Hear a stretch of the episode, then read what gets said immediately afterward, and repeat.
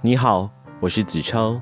今天是五月二十二日，百日献身的第四十五天。今天为您挑选的是由情欲疗愈系作家艾姬所写的《约会时避免尴尬的五个秘诀》。这篇文章其实是写给像艾姬一样害羞、内向、不擅长社交的男女。当你初次和一个人约会的时候，是不是也会担心没有话题可以聊？经常容易突然尴尬癌发作，陷入沉默，因为气氛尴尬，所以看起来手足无措，很想逃离现场吧？就让我来告诉你，要如何克服这些障碍，使害羞内向的你也有机会在约会的时候表现得更自在吧。第一点，见面时先研究对方的背景和近况。这不只是两性约会而已，这个社交技巧也可以应用在日常交际上。尤其现代人很多时候友谊的开端，可能是在交友媒体、社群平台、网络等等。见面前，你可以先去看看对方最近的动态贴文，了解他的生活。约会时不经意的提起：“哎，你最近去某地旅游，好玩吗？”一方面，对方会觉得有被你关注。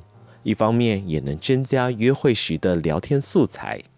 如果想从共同好友着手打开话题，则要注意踩雷的风险。最好先观察一下对方的反应，确定他们真的有好交情。有时候社群上的朋友是很表面的呢。第二点，专注聆听，再从聊天内容衍生话题。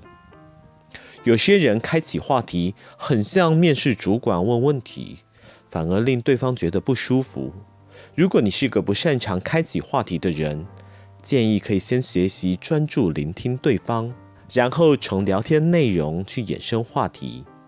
例如，对方如果说：“我觉得最近某某歌手出的新歌好好听哦”，你就可以继续衍生。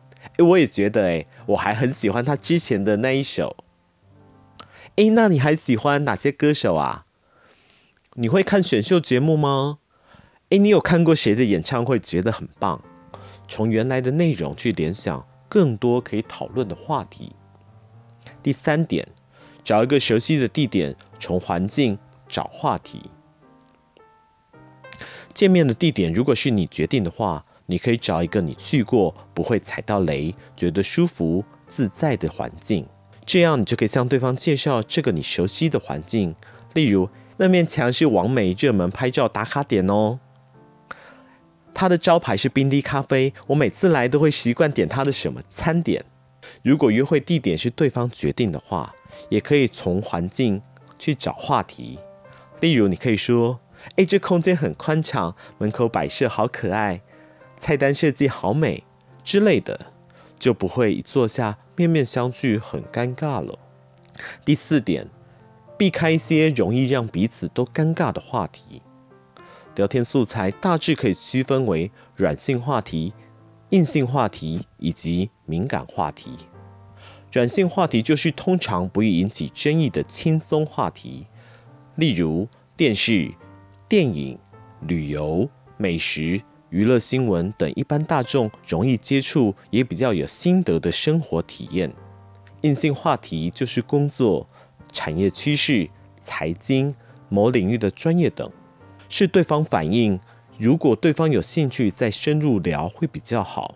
敏感话题则是宗教、政治、性别这些立场不同，通常就会造成摩擦的议题。